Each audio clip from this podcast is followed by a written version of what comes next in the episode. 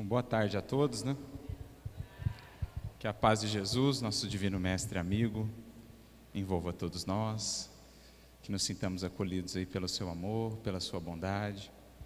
Gostaria de agradecer pelo convite, pela oportunidade de estar aqui pela primeira vez em Presidente Prudente, rogando ao bom mestre que possa nos inspirar a todos e que nesse clima de fraternidade, de confiança mútua, o nosso coração possa ser, realmente se abrir desabrochar como uma flor, a fim de colher aí essa fecundação, esse orvalho que verte sempre do alto, da misericórdia divina, quando nos abrimos aos planos superiores da vida em busca de orientação, em busca de consolo, em busca do caminho a seguir. O cenário era dos mais característicos. Jesus, juntamente com seus discípulos, num último momento ali de reunião, em que o mestre já os preparava para as provas que estavam por vir, os desafios que se aproximavam. Jesus, com o seu olhar que devassava os séculos, já sabia no fundo o que haveria de acontecer, o que estava por vir.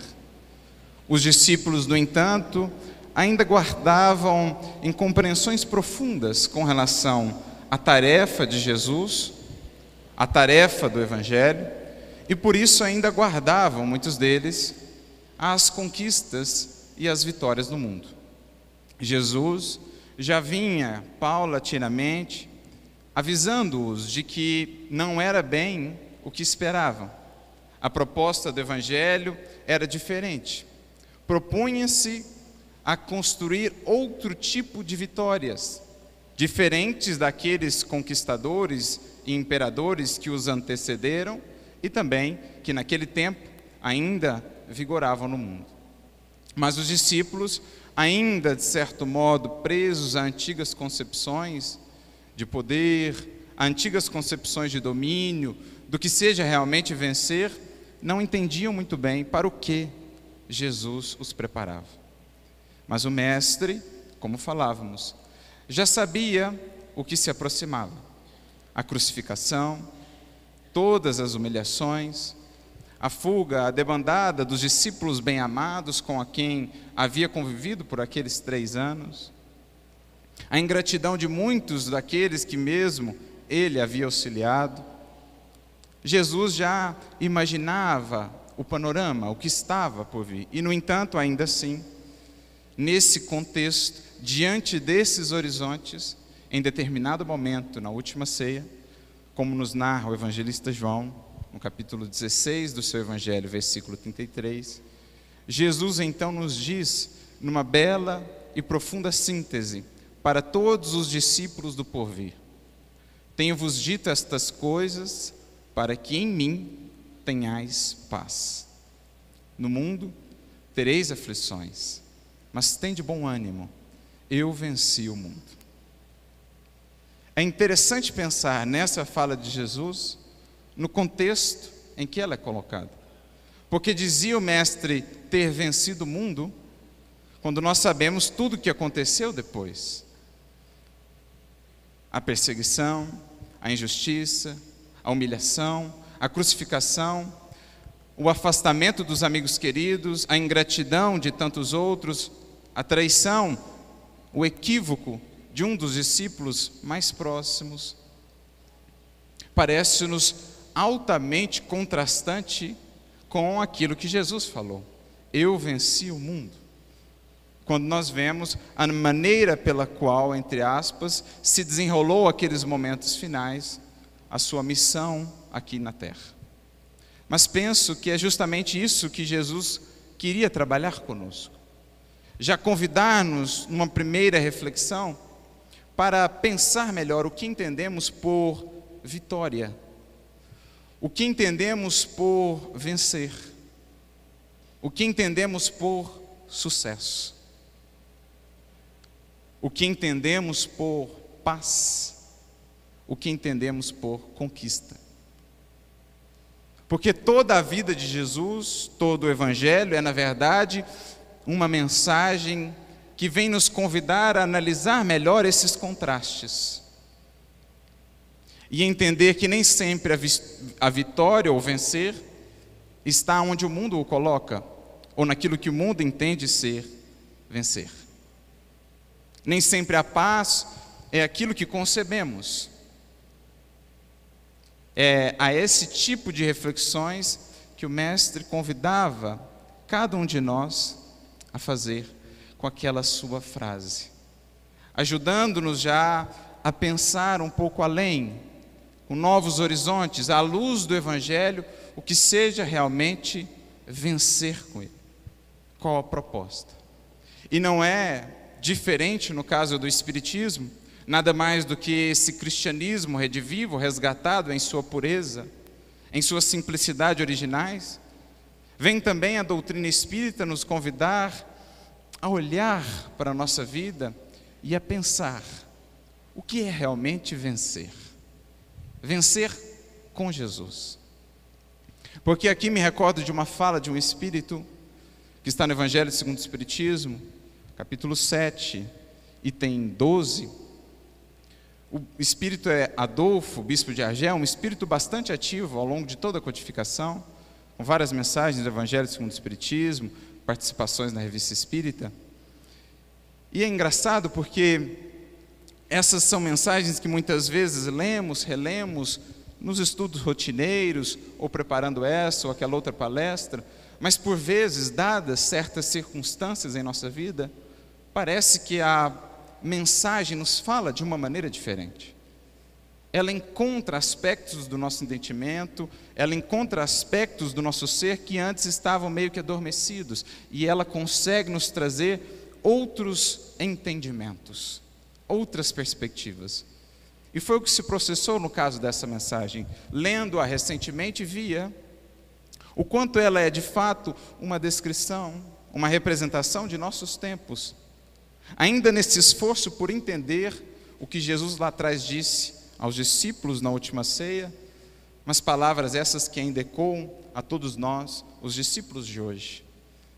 Entender com Jesus o que é realmente vencer, o que é realmente conquistar e como os nossos conceitos em torno disso, da vitória, da paz com Jesus, ainda estão tão viciados, tão distanciados da verdadeira proposta do Evangelho.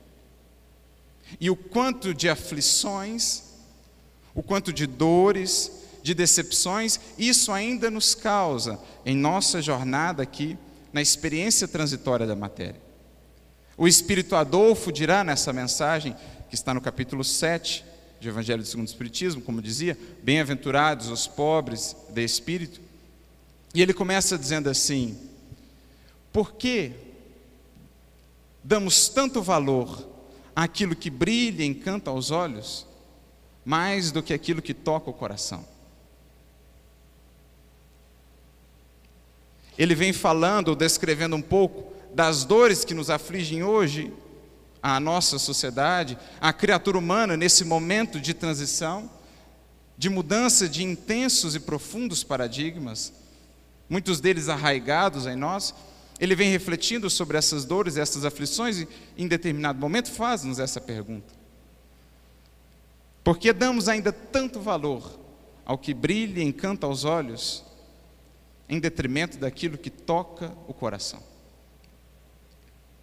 Prossegue ele em uma outra pergunta: Por que adulais o vício dourado, o vício na opulência, e desdenhais o verdadeiro mérito na obscuridade? Esse é um reflexo, de um modo geral, ainda da nossa sociedade. Apareça em qualquer parte, diz ele, um poderoso perdido de corpo e alma, isto é, cuja vida, longe de ser um referencial, mais deveria ser para nós antes um motivo, um estímulo à compaixão, é tomada logo como um referencial, como algo a ser adulado, aplaudido, buscado, exaltado. Então ele diz: apareça em qualquer parte um desses, perdido às vezes de corpo e de alma, e todas as atenções se voltam para ele, todas as portas se lhe abrem. quando mal vos dignais a saudar o homem honesto que vive no seu trabalho, do seu trabalho, muitas vezes na obscuridade. É ou não é um reflexo ainda dessa nossa dificuldade em entender o que realmente são conquistas e são vitórias? Como Jesus dizia lá atrás, estão esperando outro tipo de vitórias. Mas o próprio contraste da sua fala com o que logo aconteceu já nos mostrava que falava-nos ele da busca por outros valores. Aquilo que nem sempre o mundo consegue ver, as vitórias ocultas, valores mais profundos, mais sutis, não tão fáceis assim de identificar. É o que o espírito de Adolfo está nos dizer. Quando, diz ele acrescentando, a consideração que se vota a alguém se mede pelo ouro ou pelo nome, que estímulo esse ser terá em se renovar em aspectos que precisa mudar em si mesmo? Então, no fundo, está ele apresentando ainda o quadro de uma sociedade que exalta essa vitória, muitas vezes, das aparências, daquilo que brilha, que encanta os sentidos, ainda que misturado ao afastamento da lei divina, à fuga ao dever, ao incentivo às paixões. Esse tipo de exaltação que ainda marca a nossa, sociedade, porque de fato, quem são os mais aplaudidos, quem são os mais idolatrados, quem são os mais seguidos, em geral, muitas vezes no Instagram, nas redes sociais, senão aqueles que exaltam ou demonstram aquilo que brilha e encanta aos olhos. Porque no fundo é o que ainda buscamos, é o que ainda definimos para nós como sendo o vencer.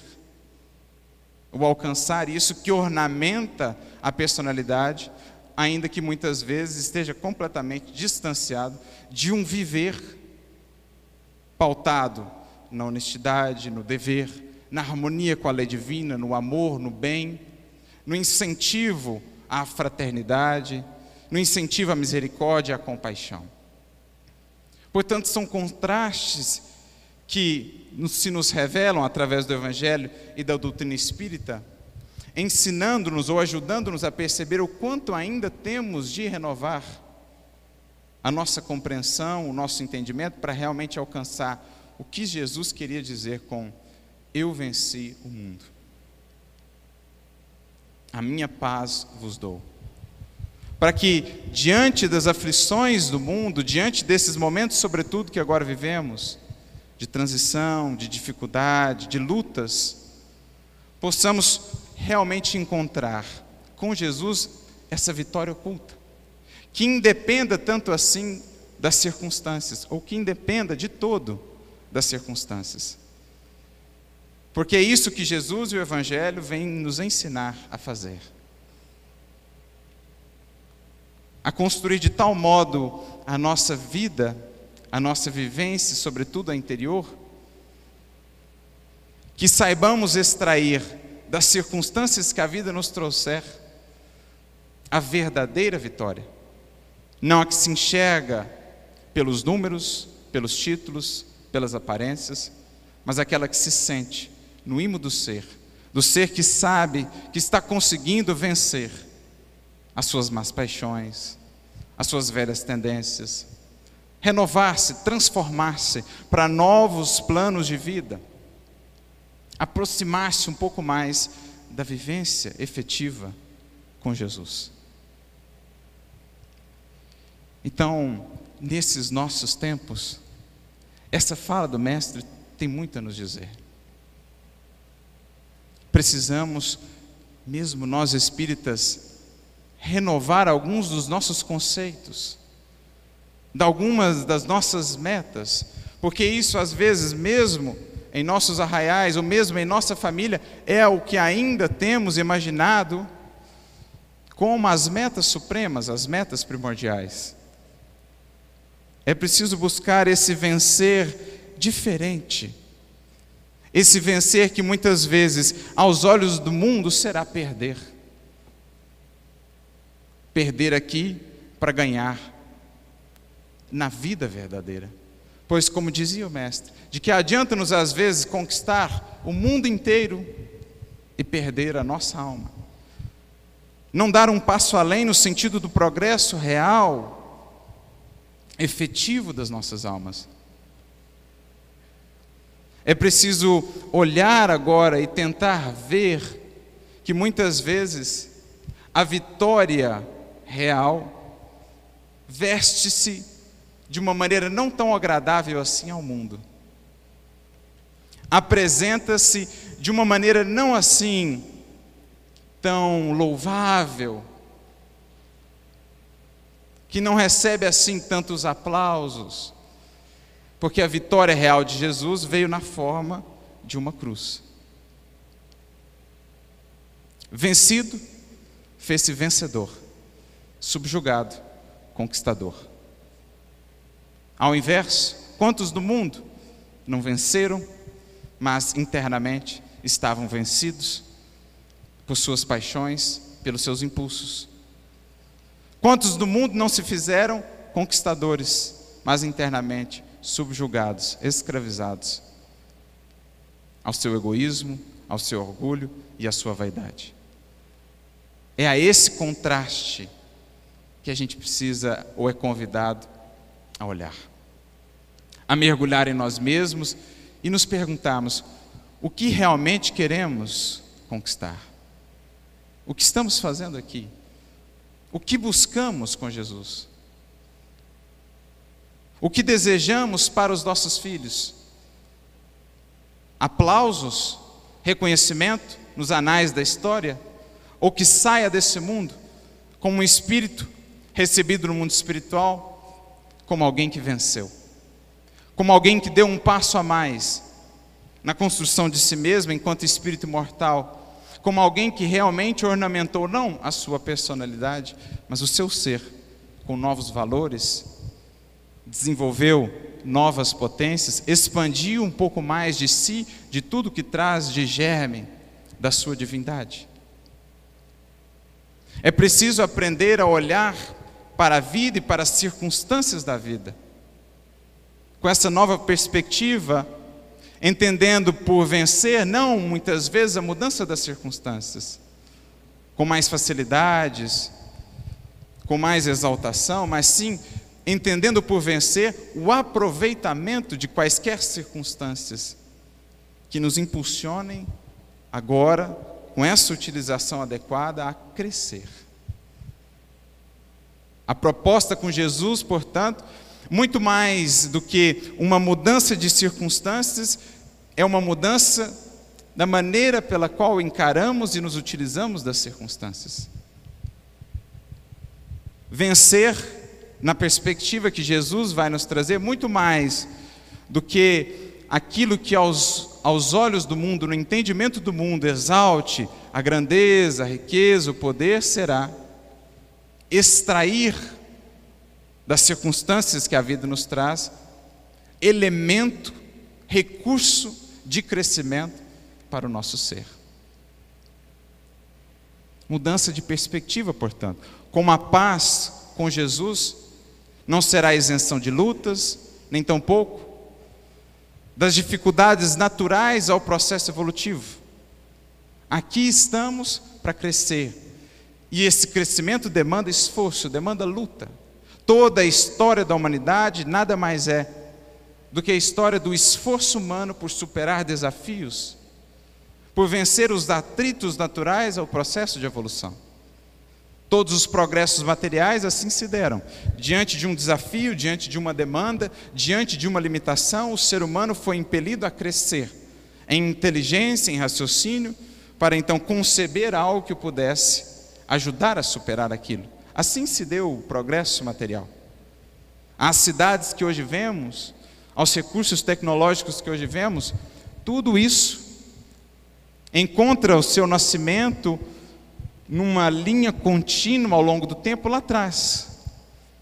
Quando os primeiros seres humanos começaram a perceber que precisavam de recursos, de ferramentas para poderem sobreviver melhor por mais tempo, começaram a se unir, começaram a conceber novas ferramentas, novas táticas, novas estratégias, e assim foi nascendo.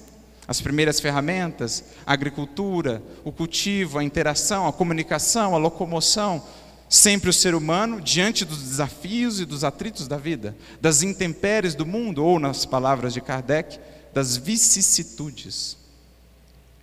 Nesse esforço, a criatura foi se desenvolvendo. Primeiro, intelectualmente e posteriormente, moralmente, num processo gradativo. Vencer, portanto, será utilizarmos esses recursos, esses desafios, para produzir algo de novo em nós. Porque às vezes, de uma mesma circunstância, ou de uma circunstância mais difícil até, um espírito mais sábio saberá fazer daquilo que para nós foi apenas elemento de reclamação, mais luz ainda, a enriquecer o seu espírito. Isso é aprender a vencer. Não necessariamente circunstâncias mais fáceis, não necessariamente facilidades, títulos ou glória, mas sim essa disponibilidade de aprender com a vida, de crescer com o que ela nos traz. A paz com Jesus, de maneira similar. Difere ele, também no Evangelho de João, a paz do mundo e a sua paz. A paz do mundo, aquela muitas vezes construída e sustentada pelos recursos aqui no mundo. Quando os recursos materiais vão bem, quando a saúde do corpo vai bem, quando as coisas com os nossos mais próximos vão bem, então estamos bem, estamos em paz. Mas eis que basta que algum desses elementos saia desse equilíbrio esperado, que essa paz foge por entre as nossas mãos, por entre os nossos dedos, porque a paz do mundo. Por isso mesmo, tão frágil quanto o mundo, quanto as coisas do mundo. A paz do Cristo não. Como Emmanuel muito bem vai diferenciar para nós no livro Vinha de Luz, capítulo 155, a paz do Cristo é diferente. Não é aquela baseada, não é aquela segurança, aquela estabilidade edificada sobre a areia movediça do mundo, que hoje está, amanhã não está mais.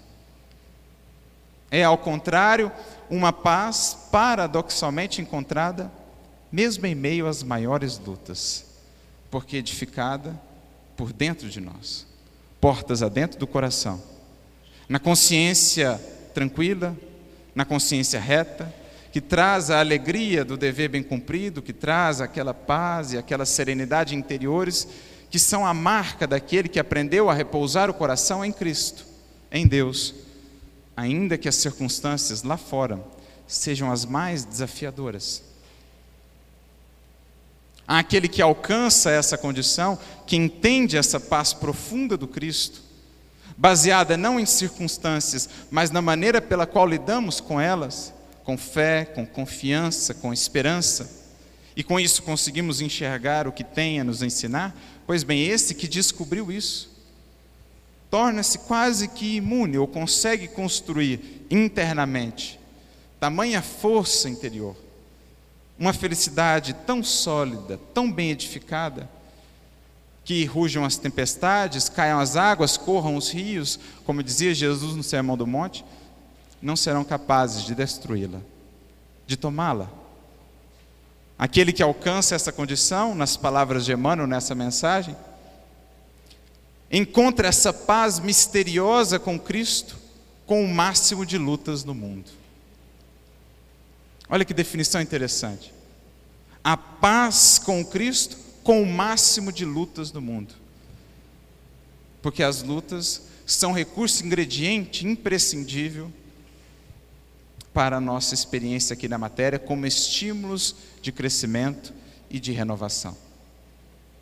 Quando o apóstolo Paulo, por exemplo, tem a sua grande ou primeira grande experiência de êxtase, em que pôde sentir de maneira mais profunda essa comunhão com Jesus, ele que ao longo de toda a vida buscou a paz e não a podia encontrar, mesmo com tudo que havia conquistado, jovem que era ainda, quase todos os patrimônios buscados pela imensa maioria das criaturas ainda hoje no mundo, já possuía ele com cerca de 30 anos.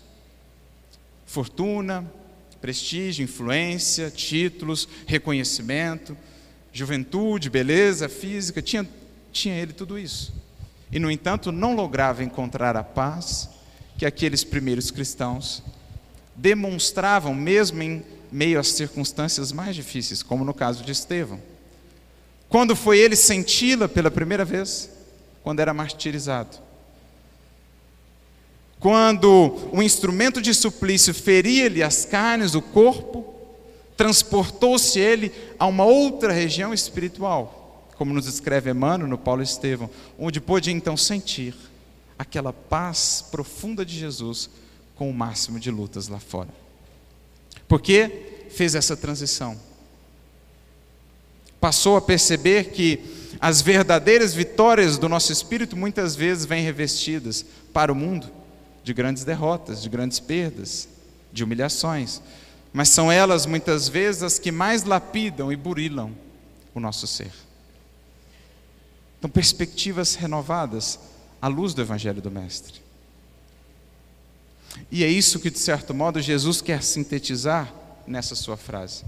Tenho-vos dito estas coisas para que em mim, vejam só, em mim tenhais paz repousando a nossa vida, a nossa estabilidade, não naquilo que venhamos a receber, não naquilo que possuamos, mas na maneira pela qual lidamos com a vida e naquilo que damos à vida, porque isso sempre depende de nós. Aquele que se esforça então por estar em Cristo, encontra a paz, mesmo em meio às aflições que não são poucas no mundo como o que hoje vivemos.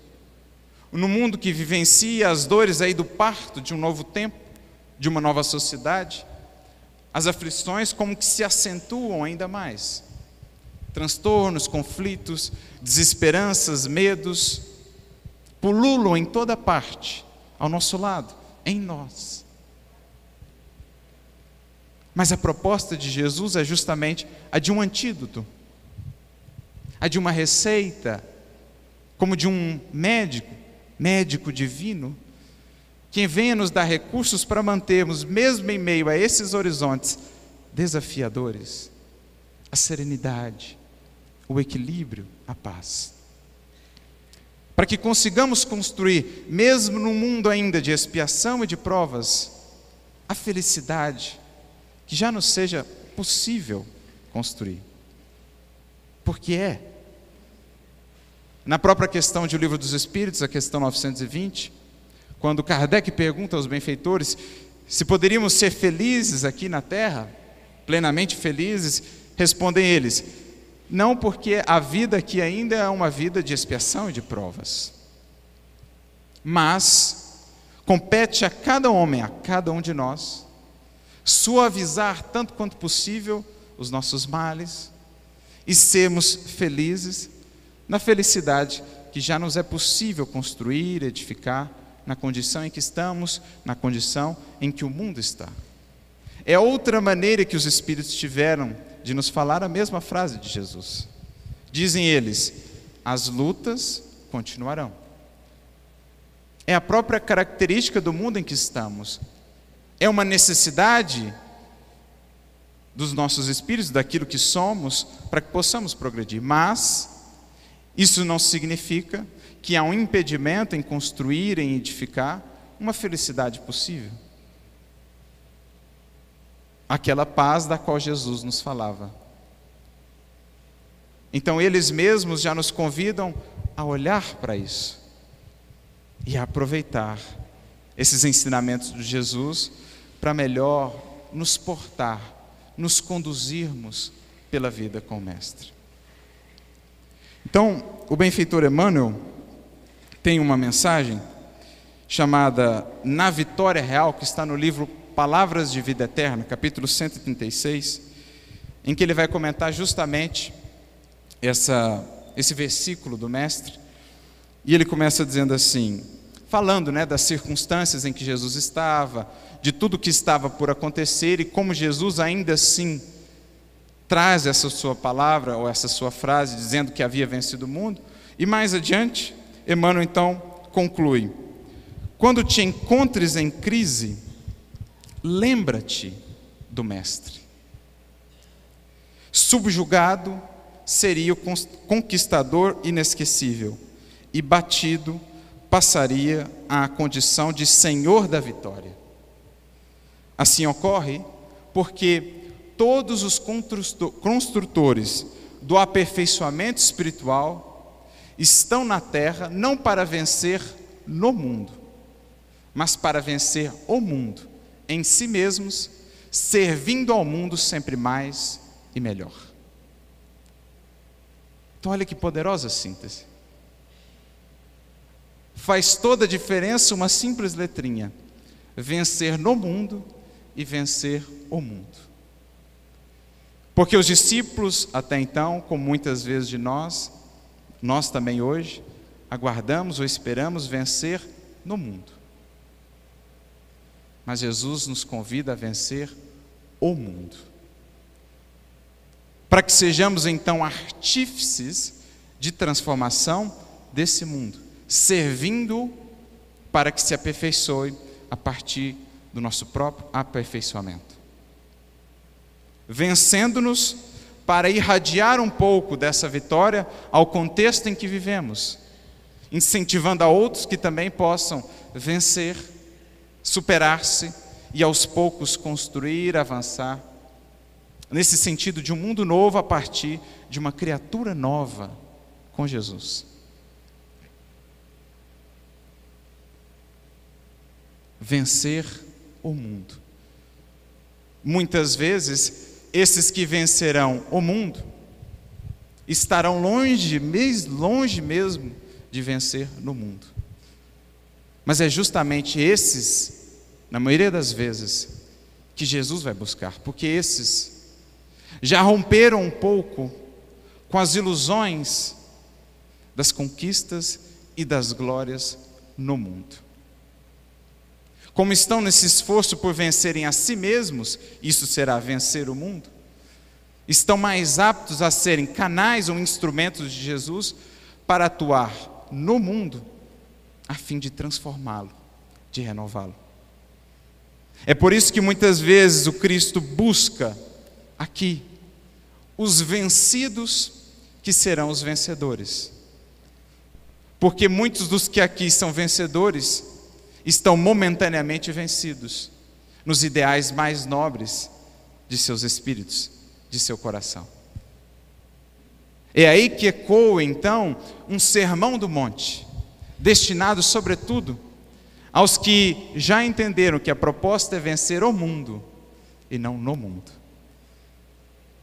Falando-nos dos bastidores desse sermão proferido por Jesus, Humberto de Campos, no livro Boa Nova, capítulo 11, vai trazer-nos algumas informações interessantes sobre Levi, dentre os apóstolos, talvez aquele com maiores recursos do mundo.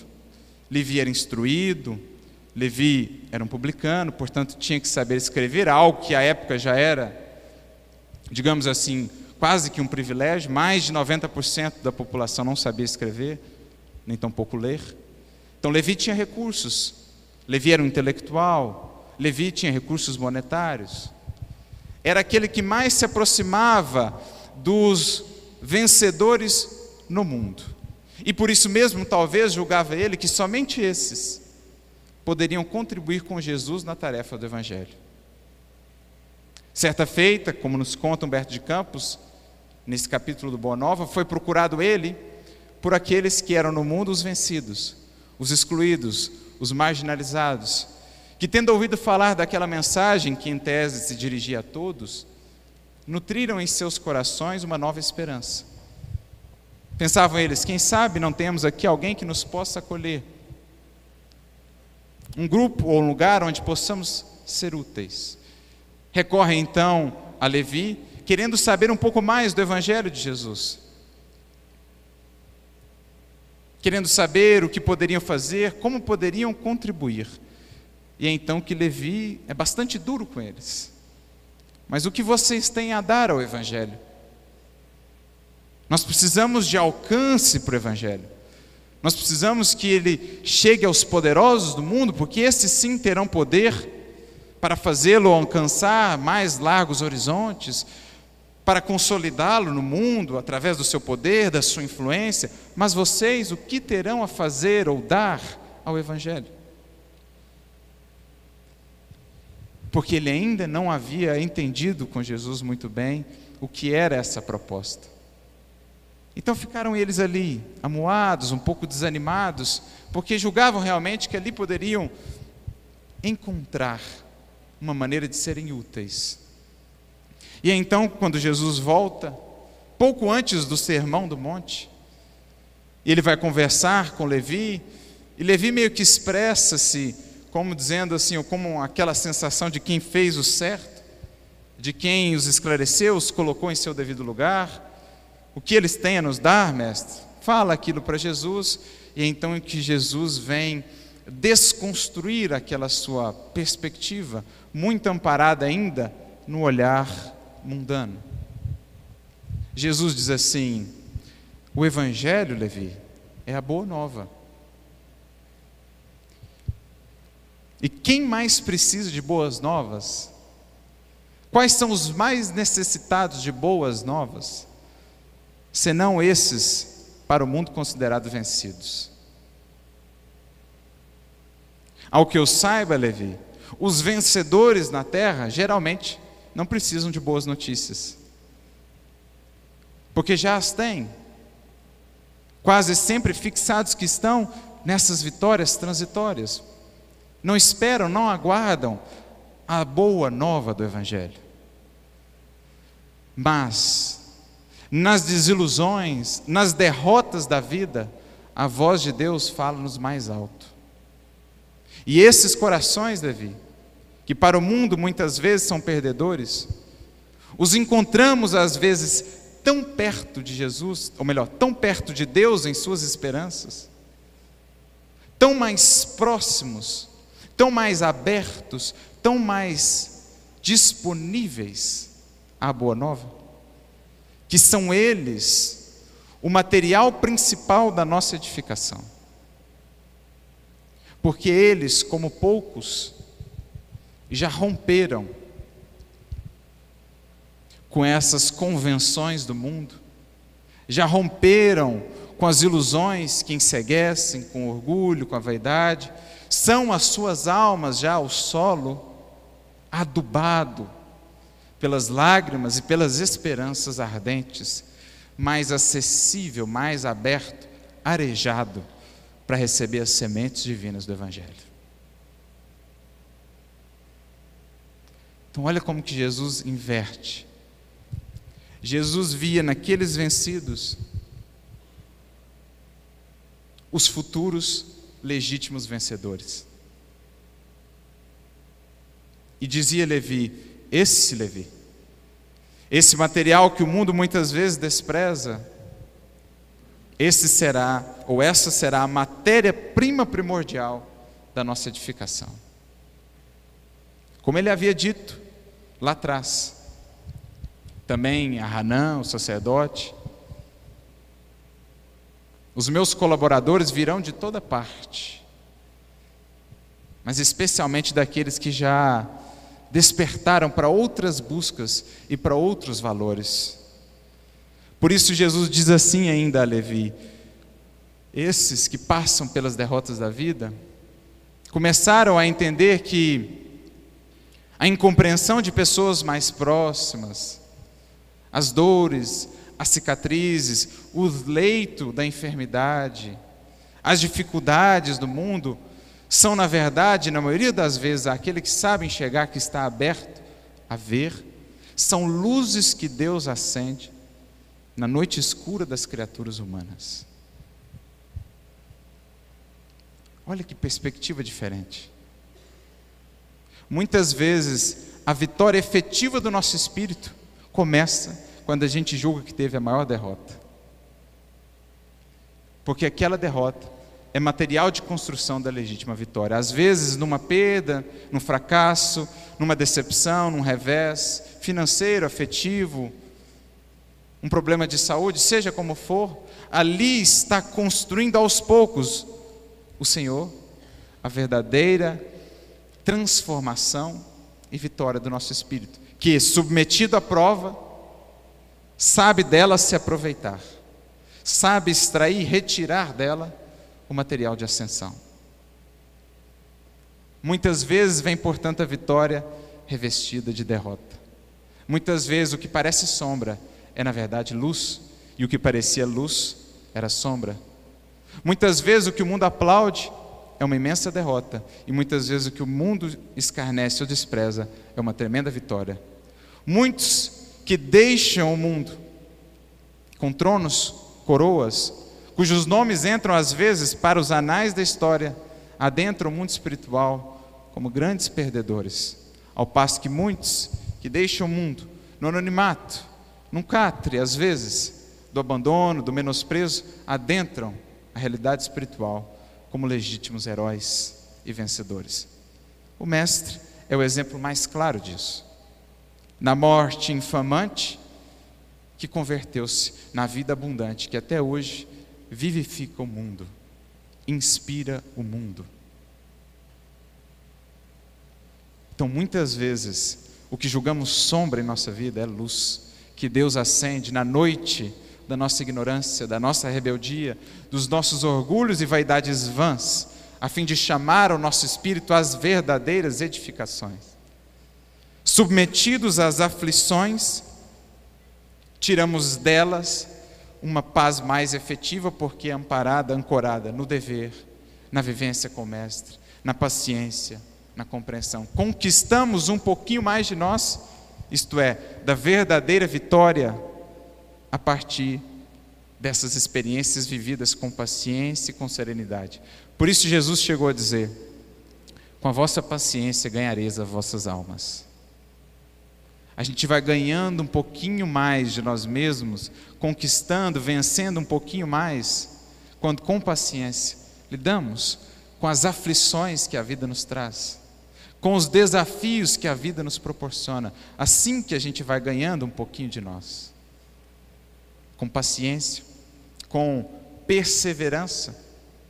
A mesma palavra grega traduzida por paciência, hipomone, pode ser traduzida por perseverança, como a dizer que são a mesma coisa, paciência e perseverança. Aquele que perseverar até o fim será salvo, isto é, ganhará um pouquinho mais de si.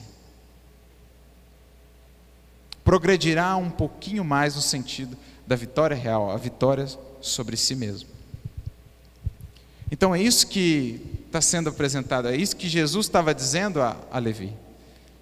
Então ele conclui: é sobretudo sobre estes, os vencidos do mundo, os que já aspiram, os que já suspiram por um ideal mais puro e mais santo do que as vitórias fáceis da terra, que o Evangelho assentará as suas bases divinas. As bases divinas do Evangelho, disse Jesus a Levi, disse Jesus no Sermão do Monte, estarão assentadas sobre os vencidos que se fazem os verdadeiros vencedores.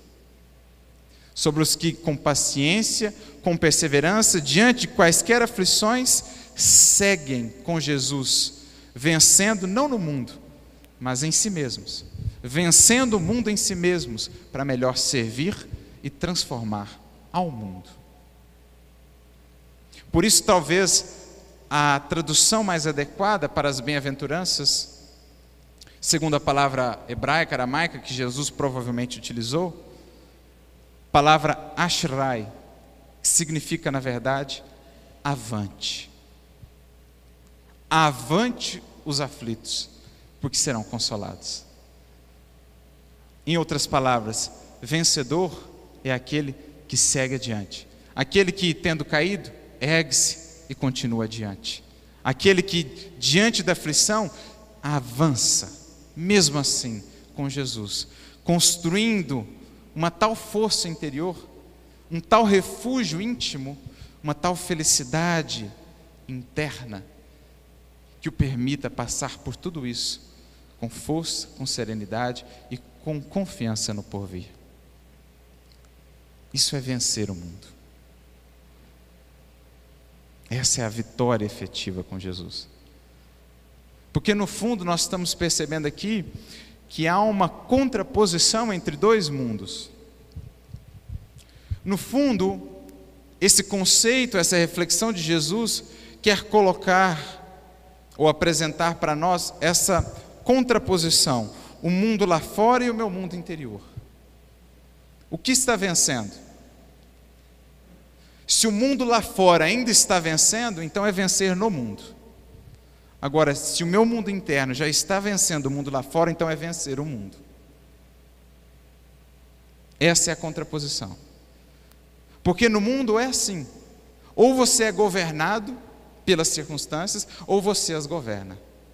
Ou elas te conduzem com uma folha ao sabor do vento, ora para cá e ora para lá, ou você toma o leme da sua vida em suas mãos, no autoconhecimento, no autogoverno de si mesmo, e aproveita todo e qualquer vento para chegar no sentido e no destino que você almeja. É assim com a nossa embarcação. Se não tomamos o leme, o vento haverá de nos levar, ora para aqui, ora para lá, com a mudança das circunstâncias. Mas aquele que vai vencendo o mundo, toma, portanto, o leme da sua vida, aciona a potência, a faculdade soberana da vontade e governa a sua existência. Vence o mundo, molda o mundo e não é por ele moldado não se adequa aos velhos padrões do mundo que precisam ser renovados, pelo contrário, traz ou infunde no mundo novos padrões, novos valores.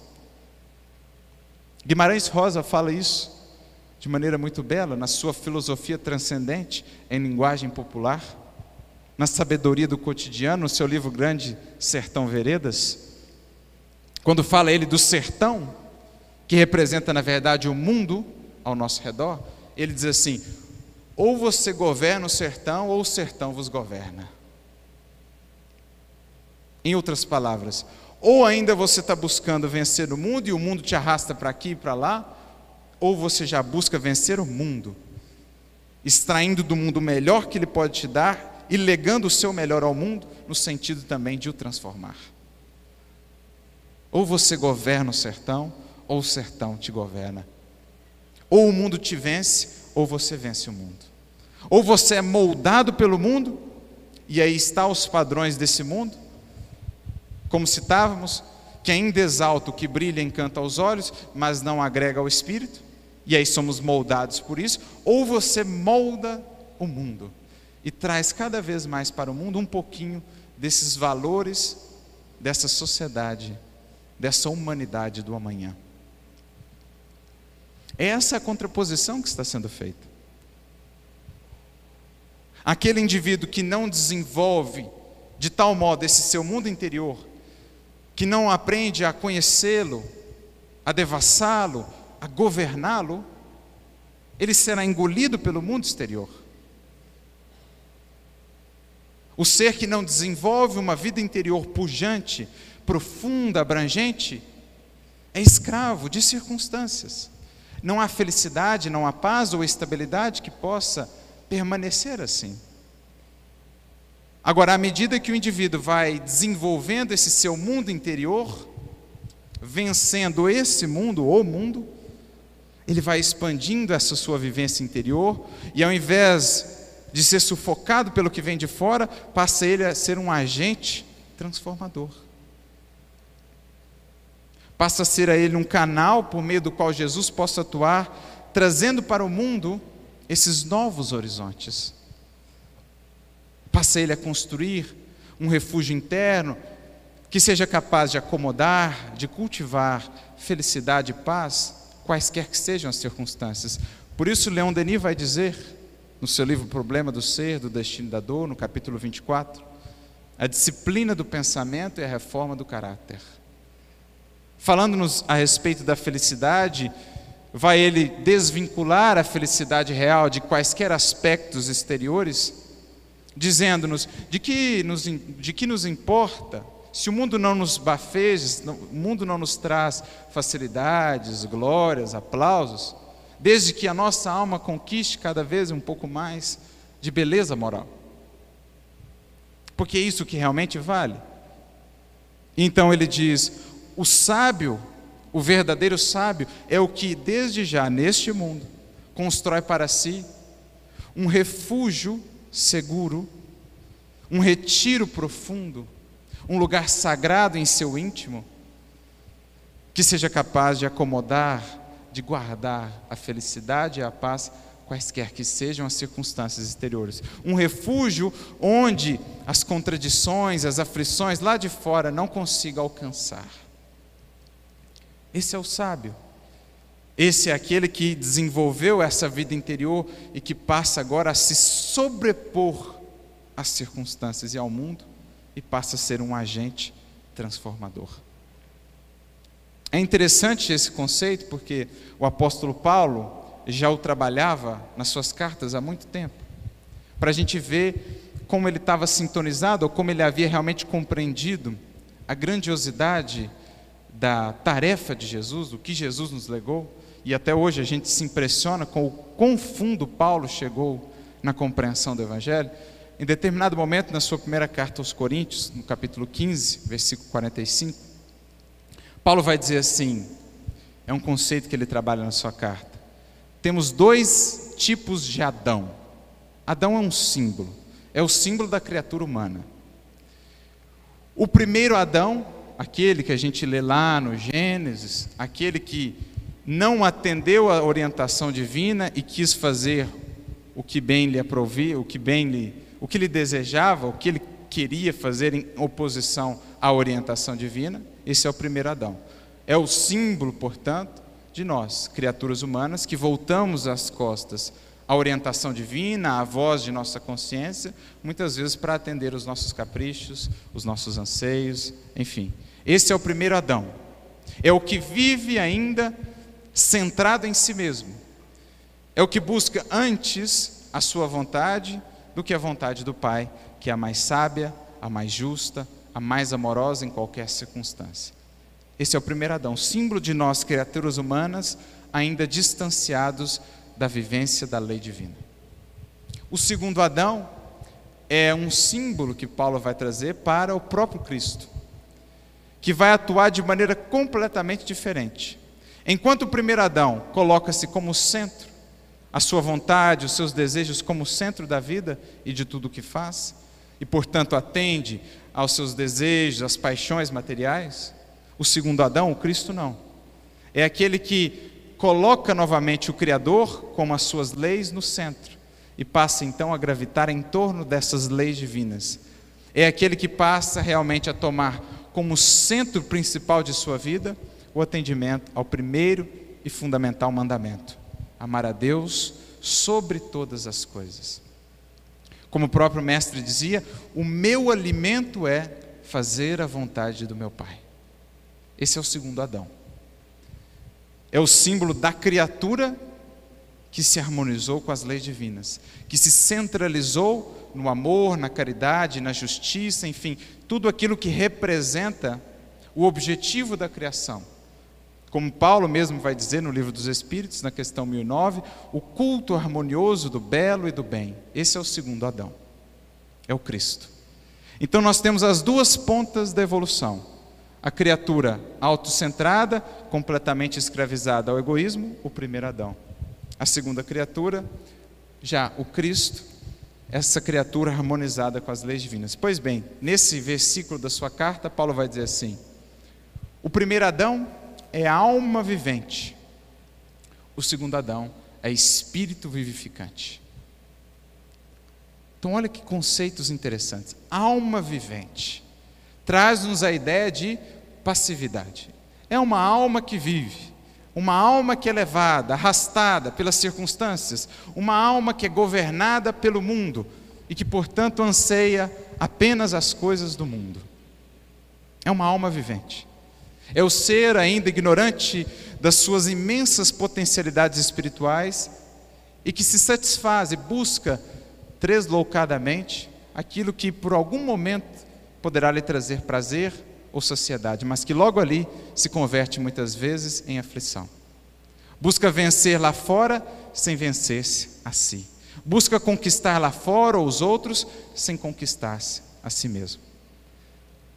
Esses que assim vivemos ainda, somos almas viventes, arrastados daqui para colar segundo as circunstâncias. Quando temos o objeto do nosso desejo, estamos bem. Quando, eles, quando o perdemos, estamos mal, estamos tristes. Almas viventes ao sabor do vento.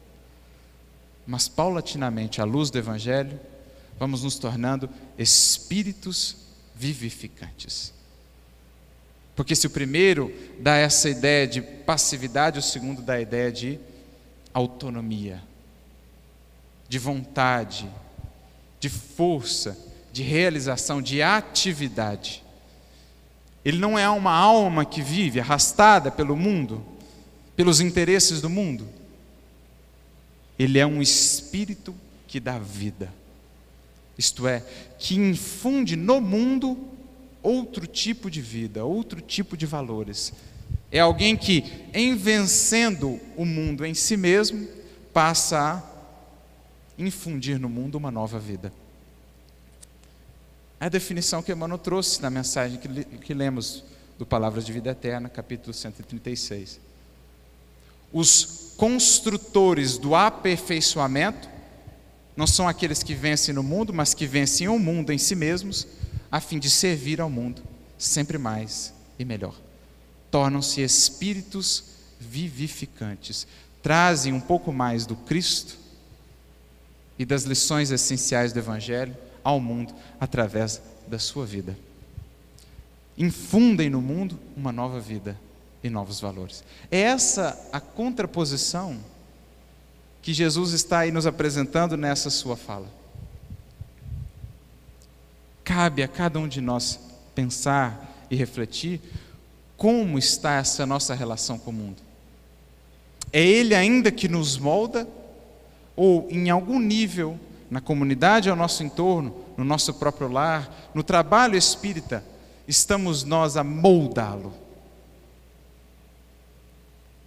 Buscamos ainda os valores que o mundo apregoa, o que brilha, encanta aos olhos, ou aquilo que realmente agrega ao ser, ao espírito, ao coração. Que vitória, que felicidade, que paz buscamos. A sujeita às circunstâncias do mundo ou essa edificada definitivamente em nosso próprio ser? Na definição dos próprios espíritos, em O Livro dos Espíritos, na questão 967, quando eles vão dizer, respondendo a Kardec, o que é a felicidade dos bons espíritos? Resumidamente, poderíamos dizer: o conhecimento que possuem, o bem que fazem e o amor que sentem. Nada disso irá depender das circunstâncias. Tudo isso está ao alcance da criatura, sejam quais forem as circunstâncias. Esse o que busca essa felicidade a pode encontrar, mesmo em meio às maiores aflições, porque vencendo o mundo em si, as paixões, aos arrastamentos, consegue então conservar essa felicidade e essa paz. A vitória efetiva com Jesus, então, é difícil de ser vista, é pouco buscada, mas é definitiva. Por isso, Emmanuel tem uma mensagem no livro Caminho, Verdade e Vida, capítulo 119, intitulada A Glória Cristã, ou a verdadeira glória de um cristão, a verdadeira vitória. E ele vai dizer assim em determinado momento na mensagem: A vitória do seguidor de Jesus é quase sempre no lado inverso dos triunfos mundanos. É o lado oculto. Raros conseguem vê-lo com olhos mortais. Então, a verdadeira vitória, gente, raros conseguem ver. Porque a verdadeira vitória é algo que só se concebe, que só se processa no íntimo de cada um. É difícil para nós ver se o outro realmente está vencendo para nós de fora é praticamente impossível ver, porque isso é, na verdade, um entendimento dele para com Deus, no mais íntimo da sua consciência. se naquela circunstância, naquela prova pela qual está passando, está conseguindo vencer. Porque um lado oculto, não se consegue ver com os olhos mortais, só com os olhos do Espírito, sobretudo do Espírito que ama. Então a vitória do seguidor de Jesus é quase sempre no lado inverso. No entanto, acrescenta Emmanuel, essa vitória ou essa glória é tão grande que o mundo não a pode dar nem tomar. É uma vitória tão grande que o mundo nem pode dá-la, mas também não pode tomá-la. É o testemunho da própria consciência transformada em tabernáculo do Cristo vivo. Olha a descrição que Emmanuel traz da verdadeira vitória, do que é realmente vencer com Jesus. Transformar a nossa consciência num tabernáculo do Cristo vivo. Em outras palavras, trazê-lo definitivamente para morar conosco. Portas adentro do coração. Algo que Simão só começou a perceber quando foi, entre aspas, derrotado, perdeu. Porque até então ele julgava que a sua felicidade, a sua paz estavam estabelecidas ali na presença de Jesus. Quando Jesus saiu de cena, quando as circunstâncias eram outras, Simão fraquejou, caiu, perdeu, entre aspas. Mas ali ele percebeu, não bastava tê-lo ao seu lado, era preciso tê-lo consigo, em si, para que quaisquer forem as, fossem as circunstâncias, pudesse estar bem. Então ele começou esse processo de trazê-lo para dentro, para morar com ele internamente. Até então, esperava ele triunfos no mundo com Jesus. Agora passava ele a esperar triunfos de Jesus no seu mundo. E foi ali que ele começou realmente a vencer o antigo Pedro, para se tornar realmente o Pedro que todos conhecemos e admiramos. Então, testemunho da própria consciência transformada em tabernáculo do Cristo. Essa é a vitória aquele que trouxe Jesus para viver consigo, aquele que conseguiu expressar em seu ser um pouco mais de Jesus, que na verdade representa o Cristo interno que todos temos a desenvolver, esse está realmente conseguindo vencer.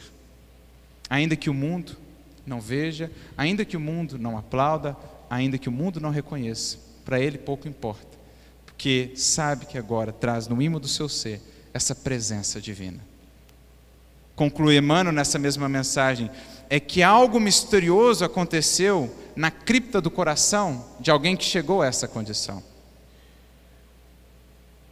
De alguém que trouxe o Cristo para viver no tabernáculo vivo da sua consciência, isto é, para quem realmente se harmonizou, se integrou no processo gradativo com as leis divinas. Diz Emmanuel, o Filho encontrou o Pai em plena eternidade no mais íntimo do seu ser. É a criatura que reconheceu-se filha do Criador, que reconheceu e passou agora a expressar todo o seu potencial divino. É este o que está vencendo o mundo, estando no mundo. É esse o que entendeu com Jesus que não somos daqui, apenas aqui estamos. Por isso, o evangelista João também vai acrescentar na sua carta, primeira carta de João, capítulo 5, versículo 4.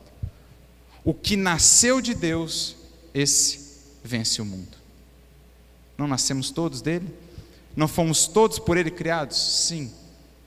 Mas somente no momento em que tomamos consciência disso, mais do que isso, em que sentimos isso, essa presença em nós, com toda a felicidade e a paz que isso acarreta, então temos vencido o mundo.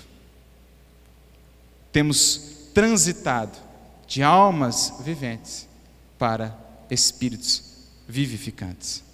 Temos transitado daquele conceito similar que Kardec vai trazer no Livro dos Espíritos, na questão 941, de homens carnais para homens morais ou espirituais. O primeiro tipo, dirá Kardec, é aquele que ainda muito aferrado ao mundo, tem no mundo penas e gozos materiais, cuja felicidade consiste em satisfazer fugazmente, de maneira fugaz, os seus desejos.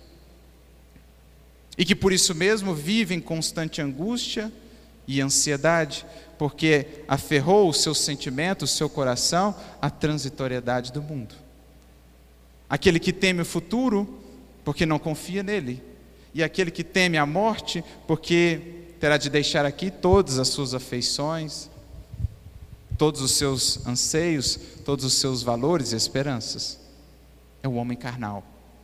Mas o homem moral, este em que realmente conseguiu despertar em seu ser esse Cristo interno, em que realmente conseguiu nascer para Deus nesse sentido, de senti-lo em si, pulsando em si, esse é aquele que já se coloca acima das paixões fictícias do mundo. E que por isso mesmo experimenta gozos desconhecidos àquele que ainda vive apenas no mundo e para o mundo.